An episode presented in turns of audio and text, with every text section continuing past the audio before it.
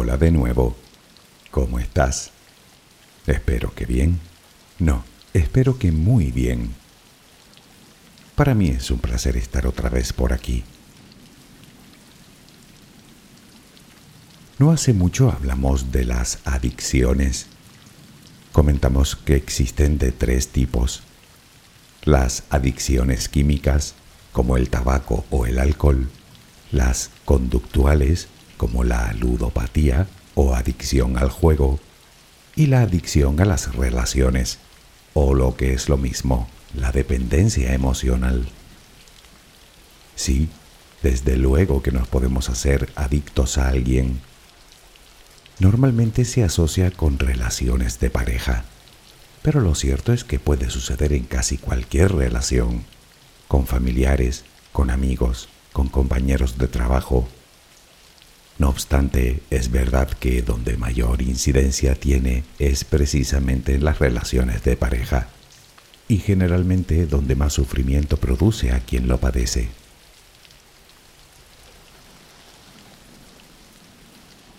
Puede que pienses que tú nunca vas a caer en la trampa. Bueno, yo también lo pienso, aunque te confieso que cada vez soy más reacio a decir de este agua no beberé.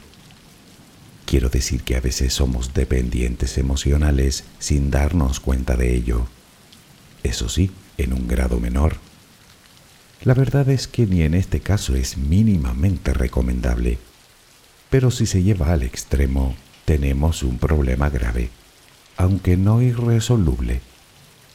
Como ocurre con cualquier adicción, de esta también se sale, aunque el principal inconveniente suele ser el de siempre. Quien padece la adicción debe tomar conciencia de su problema para poder solucionarlo.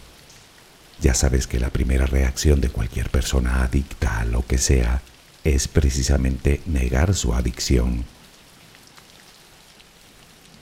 Hoy intentaremos llegar hasta el fondo de la cuestión.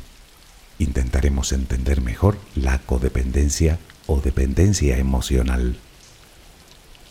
Relajemos primero cuerpo y mente.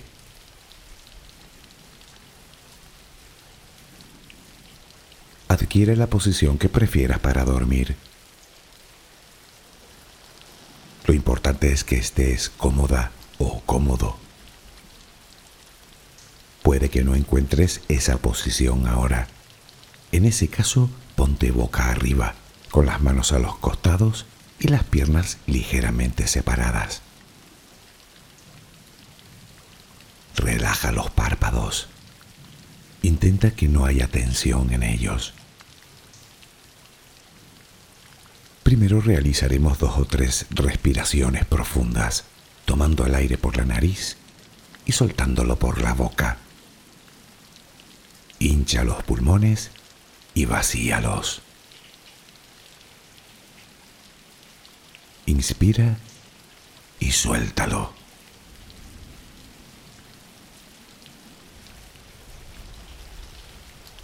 Ahora haremos una inspiración por la nariz Mantendremos el aire un par de segundos durante los cuales mostraremos gratitud por lo que somos, por lo que tenemos, por lo que el universo nos ha dado y por lo que nos ha de dar. Luego suelta el aire también por la nariz. Repítelo dos o tres veces más.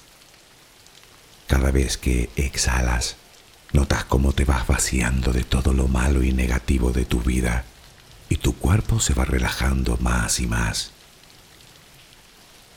Inspira, retén el aire y suéltalo. Deja que salga todo lo que te contamina. Inspira y suéltalo.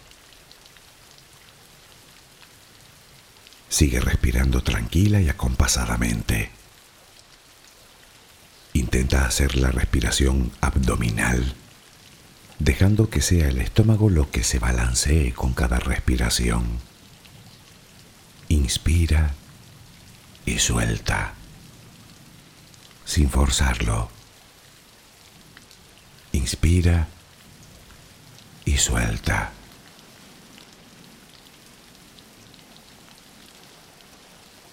Ahora piensa en tus pies, apoyados sobre la cama. Notas cómo se van relajando cada vez más. El pie derecho, el pie izquierdo. Ambos quedan totalmente relajados. Centra tu atención en las piernas, desde los tobillos hasta los muslos. Siente como todos los músculos se van relajando.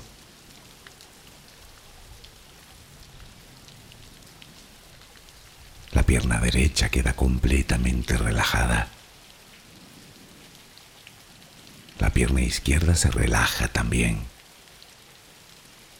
Notas como tus extremidades inferiores han quedado completamente relajadas.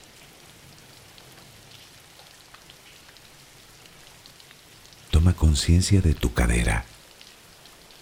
Nota cómo se va relajando también. Se relajan los glúteos. Notas el peso de toda la zona.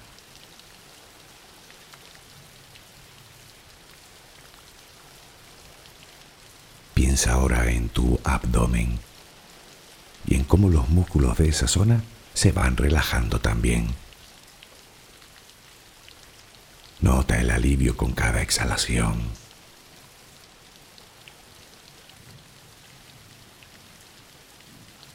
Piensa ahora en tu pecho. Nota cómo se relaja lentamente, cada vez más.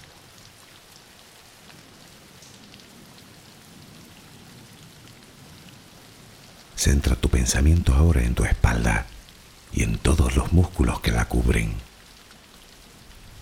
desde la cadera hasta el cuello. Sientes como poco a poco se van relajando.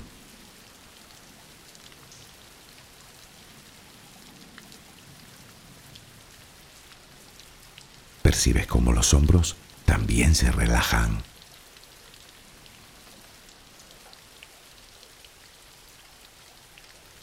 Brazo y antebrazo derecho, tu mano derecha,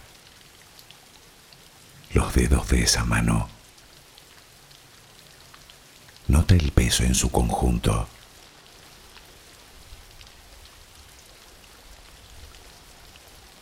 Tu brazo y antebrazo izquierdo,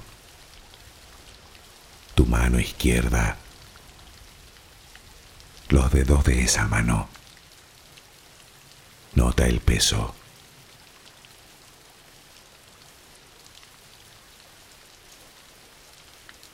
Dirige ahora tu atención al cuello. Piensa en él. Siente como todos los músculos se van relajando.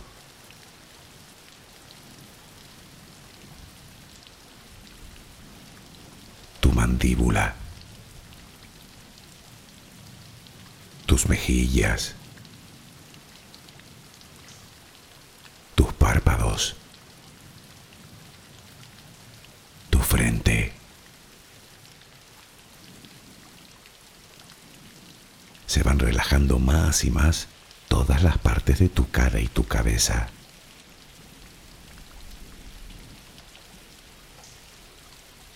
A cada instante sientes como tu cuerpo se va relajando más y más.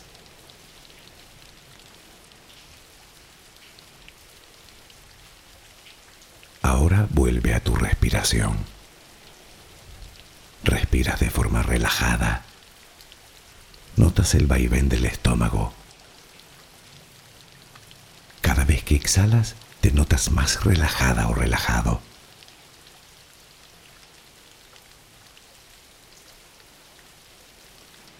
Ahora frente a ti aparece una luz. Mírala. Es como si viniera de todos lados. Es una luz muy bella y tranquilizadora. Ella quiere llegar hasta ti y tú la dejas, porque sabes que esa luz es amor.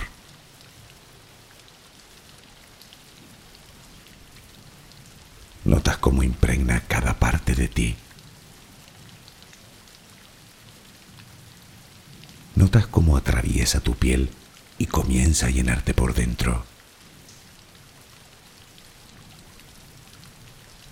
Sientes cómo te va llenando de paz, cómo te va llenando de tranquilidad, cómo te va llenando de amor.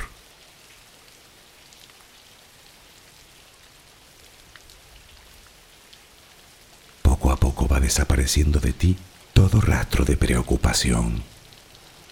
Poco a poco, cada rincón oscuro de tu cuerpo se va llenando de esa suave luz. Sientes cómo te va purificando por dentro y por fuera.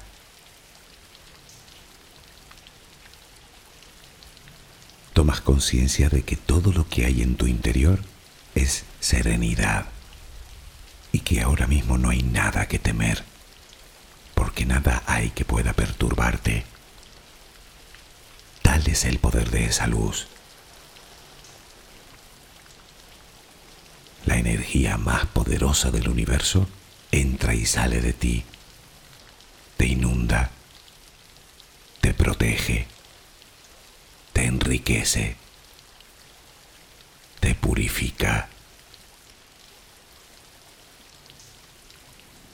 Intenta permanecer en esa sensación de paz, en ese baño de luz. Solo respira serenamente.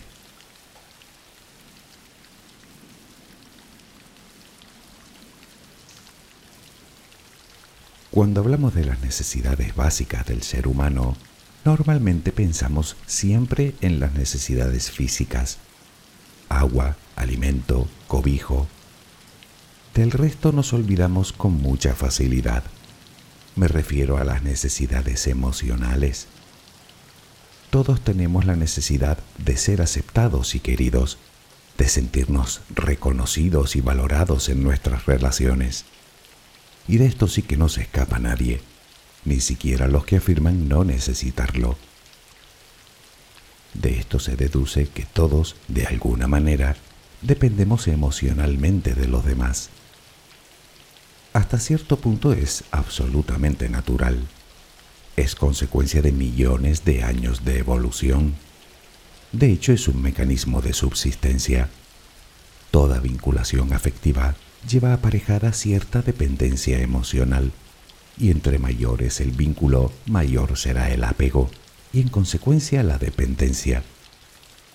Es algo que no podemos evitar, desde el mismo instante en que venimos al mundo siendo bebés y pasando por todas y cada una de las relaciones afectivas que desarrollamos a lo largo de nuestra vida.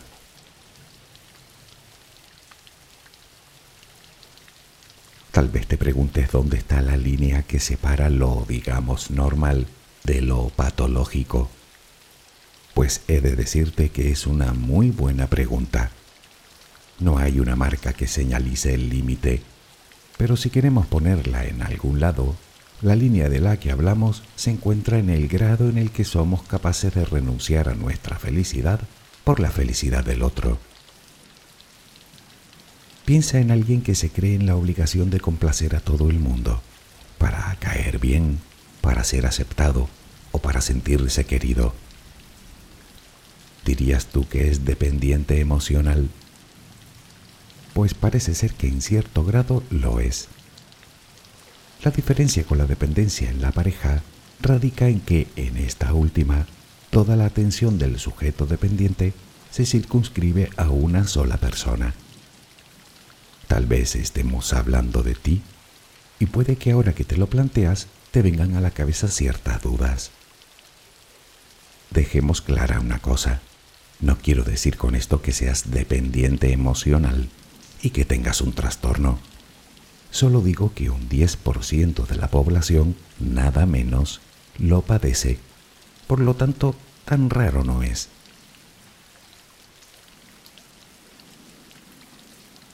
Una definición de dependencia emocional ampliamente aceptada es patrón persistente de necesidades emocionales insatisfechas que se intentan cubrir de una manera desadaptativa con otras personas.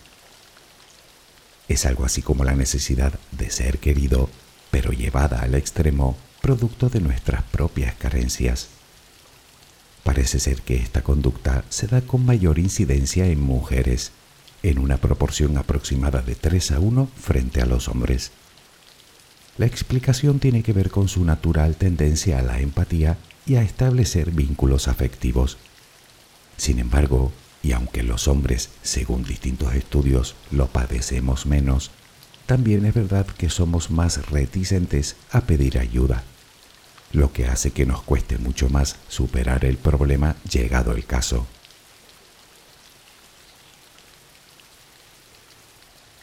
Puedes decirme que no hay nada de malo en sentir amor desmedido hacia alguien y que estoy confundiendo la devoción con la dependencia. En realidad no. El amor en una relación saludable es equilibrio, es enriquecimiento mutuo es reciprocidad, es reconocimiento, respeto, gratitud y otro montón de cosas que no solo no hacen daño a nadie, sino que son muy beneficiosas para ambos. Insisto, para ambos. Me acuerdo de esa expresión que dice, o jugamos todos o rompemos la baraja. Pues eso. En la dependencia emocional no existe el equilibrio Generalmente el amor inicial va dejando paso al apego desmedido y en su nivel más extremo a la obsesión. Aún así seguirán llamándolo amor, pero es solo una máscara que le ponen al sufrimiento. La persona dependiente lo da absolutamente todo hasta quedarse vacía, adoptando además actitudes sumisas que socavan su dignidad. Y como en cualquier adicción, el adicto se siente incapaz de escapar lo que multiplica aún más su malestar. En la mayoría de los casos acaban siendo relaciones altamente tóxicas. ¿Llamarías a eso amor? ¿Devoción? Yo lo llamo sal de ahí pitando.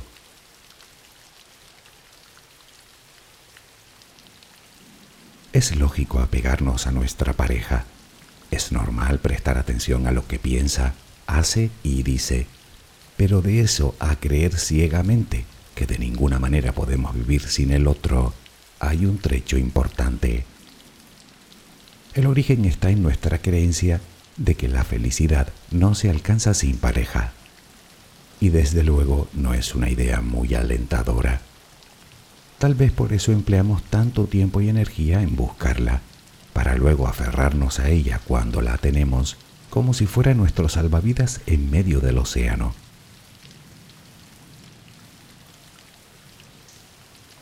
La pregunta es ¿por qué? ¿Por qué nos enganchamos en una relación? ¿Por qué no podemos dejar una relación que nos hace daño? ¿Qué hace que soportemos y soportemos hasta, en algunos casos, llegar a consumirnos del todo? Pues el motivo lo sabes perfectamente. De hecho es un viejo conocido nuestro. El miedo. Otra vez. Miedo al abandono, a la soledad, a no encontrar pareja, a que dejen de querernos, incluso miedo al compromiso, miedo y más miedo. Tal vez la pregunta que cabría hacernos es de dónde proviene todo este pavor.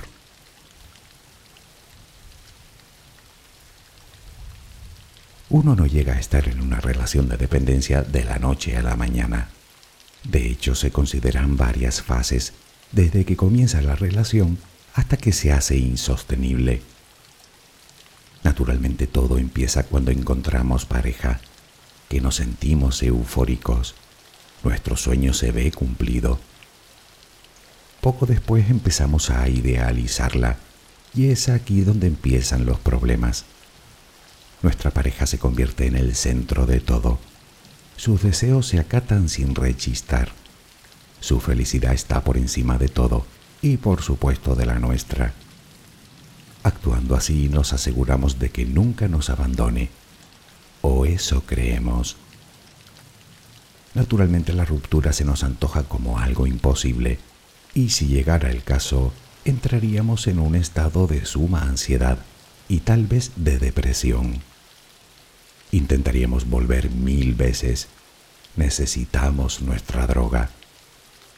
Y si nada diera resultado, el síndrome de abstinencia nos obligaría a buscar desesperadamente a alguien que ocupara el lugar que dejó vacante, y todo volvería a empezar de nuevo.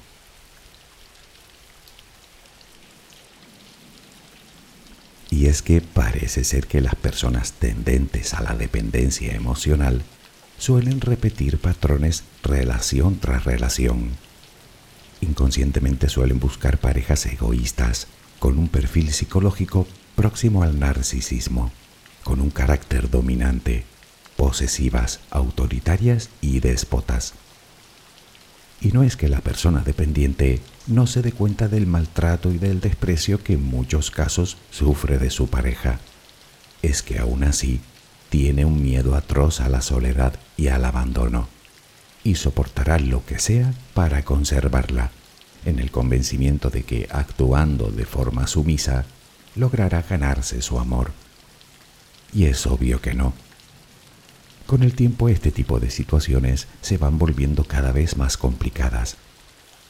Quien lleva el rol dominante se va haciendo poco a poco con las riendas de la relación aumentando su menosprecio hacia su pareja, lo que da lugar a una situación a veces muy difícil de soportar para la persona dependiente, una situación de la cual, insisto, se considera incapaz de salir. Y esto, como te dije antes, no hace más que multiplicar su sufrimiento hasta límites verdaderamente funestos.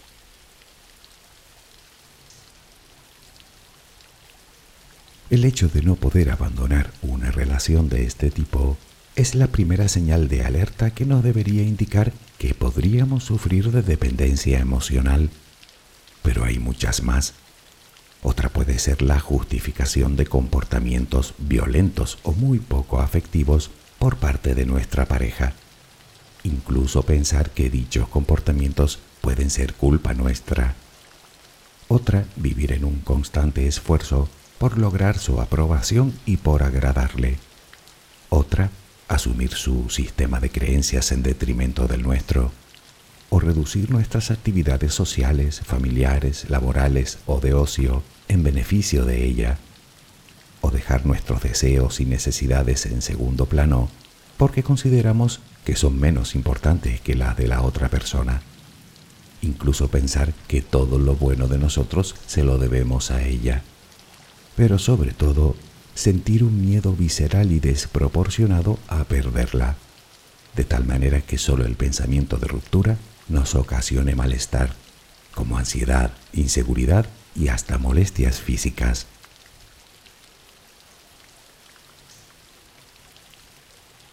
Pero no son estos los únicos comportamientos que delatan la situación.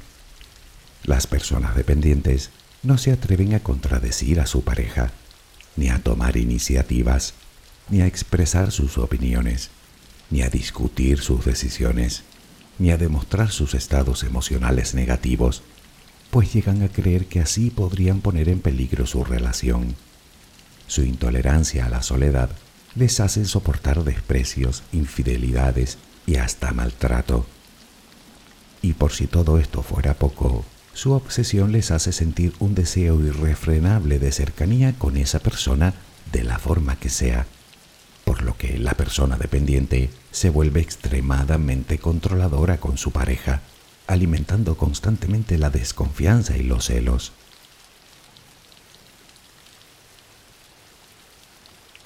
Habrás caído en la cuenta de que una relación así tiene de todo menos de saludable. No obstante, Aún no hemos contestado de dónde viene ese miedo tan profundo a la ruptura, pues de dónde viene casi todo lo demás, de la imagen que tenemos de nosotros mismos, algo que comienza a gestarse en edades muy tempranas. Las personas tendentes a la dependencia emocional suelen presentar una muy baja autoestima y un pobre concepto de sí mismas.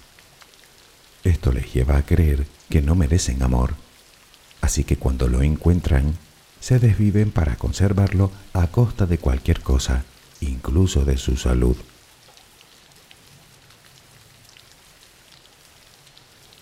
La pregunta es cómo poner freno a algo así. En realidad no deja de ser una adicción y de hecho funciona como tal. Así que el primer paso será reconocer nuestra dependencia a esa persona. Es decir, identificar esos comportamientos en nosotros con el fin de reconocer el problema. Y esto lo conseguimos haciéndonos una simple pregunta. ¿Qué abunda más en nuestra relación? ¿O qué pesa más? ¿La felicidad o el sufrimiento? Para empezar y con el fin de estar seguros, sería bueno confeccionar una lista con las cosas que hacemos por nuestra pareja y que nos hacen daño como individuos. Creemos que las hacemos por amor pero en el fondo su finalidad es evitar que nos dejen. Me refiero a cosas como alejarnos de nuestra familia, dejar un trabajo, renunciar a una afición, soportar agravios o faltas de respeto, o cualquier otra cosa que nos produzca sufrimiento. Tenerla sobre el papel nos dará una idea algo más objetiva de nuestra situación, facilitándonos la toma de decisiones.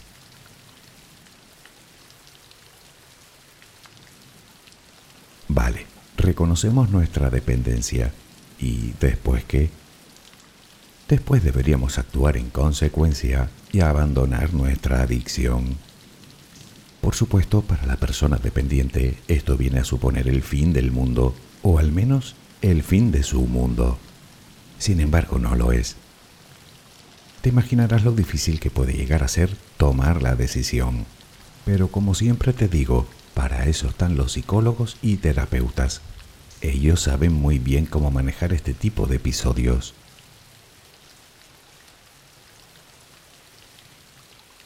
El resto de recomendaciones no difieren mucho de las que ya te he dado en otras ocasiones. Por ejemplo, sabiendo que la dependencia emocional surge de la baja autoestima, reforzar esta sería el siguiente paso natural. Y para ello puedes empezar por invertir en ti, en tu propio desarrollo y crecimiento personal. Centrar tu atención en crearte una autoimagen que consideres valiosa y digna para que te puedas sentir una persona merecedora de amor y respeto. Y de paso, para que seas menos vulnerable a las opiniones de los demás.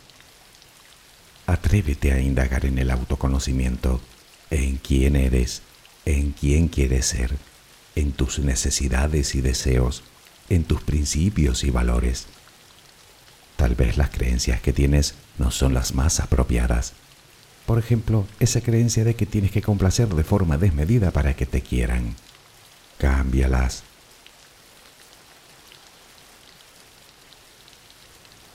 Sin embargo, nada de esto lo podrás conseguir si no tomas las riendas de tu vida si no empiezas a responsabilizarte de tu propia felicidad, si no empiezas a decidir por ti y a tomar tus propias decisiones, si no asumes la responsabilidad de tus emociones.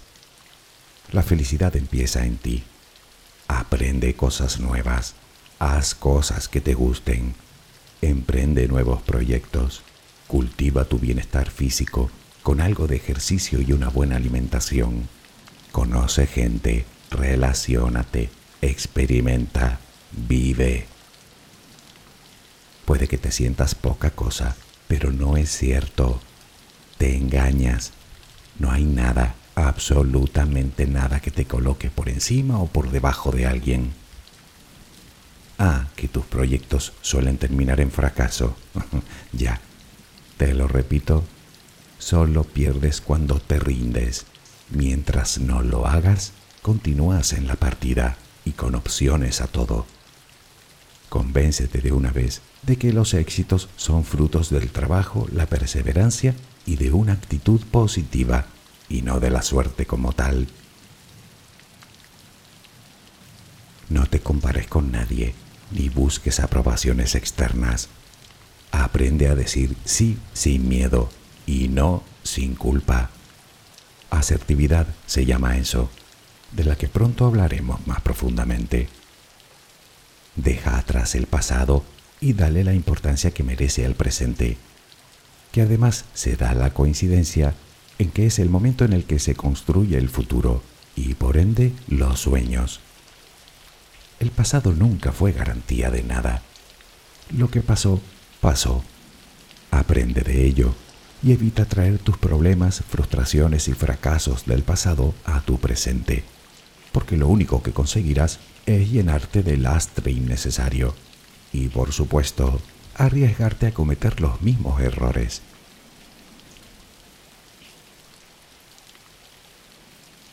Pero aún nos queda un miedo que superar, el miedo a la soledad.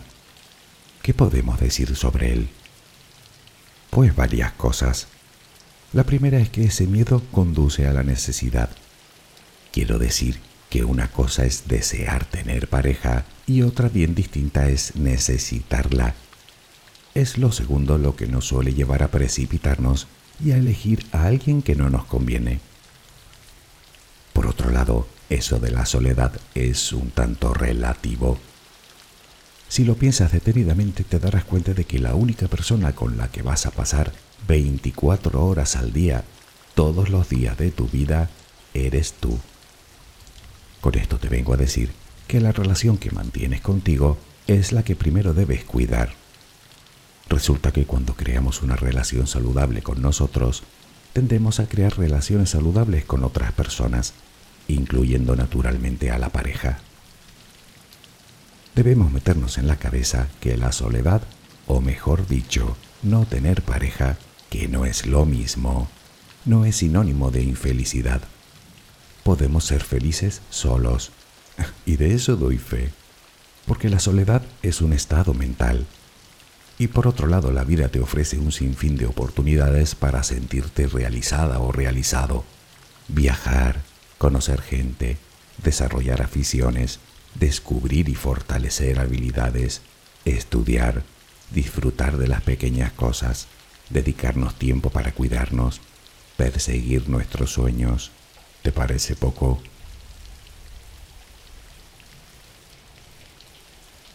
No nos queda otra. Para superar la dependencia emocional es imperativo que aprendamos a estar solos. Corrijo, sin pareja. Sé que resulta algo complicado, sobre todo cuando desde pequeños se nos inculca que tener pareja es el culmen de una vida. Qué equivocados estamos. Pensar que sin una pareja no lograremos ser felices es una realidad psicológica que solo está en nuestra cabeza, como el resto de realidades. Acéptalo, no existen verdades absolutas, ni siquiera esta lo es, mucho menos las que tienes en la cabeza. Ya sabes lo que se suele decir, no te creas todo lo que crees es falso que una persona sin pareja está incompleta. De hecho, es una soberana estupidez. Y en el caso de la dependencia, es además un contrasentido. Piénsalo. La persona dependiente es infeliz precisamente evitando la infelicidad que le provoca la ruptura. Es como el avaro que vive en la pobreza huyendo de ella.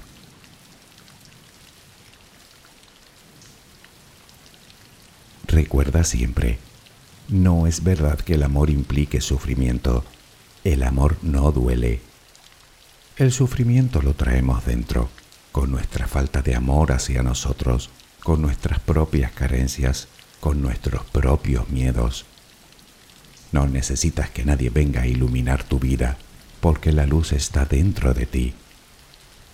Ya te lo he dicho en alguna ocasión, no eres una media naranja que necesita de la otra media para ser feliz. Si quieres compararte con una fruta, adelante, pero por favor que sea una fruta que esté entera y sin vacíos emocionales. Es más, si estás esperando a que alguien aparezca para llenarte esos huecos, ya puedes sentarte, porque eso nadie puede hacerlo más que tú. Mi sugerencia es que mires hacia adentro, que empieces a quererte y a mimarte como es debido y que te centres en crear una amistad sólida y honesta contigo. Que lo demás llega solo, te lo digo yo. Espero que mañana tengas una maravillosa jornada. Que descanses. Buenas noches.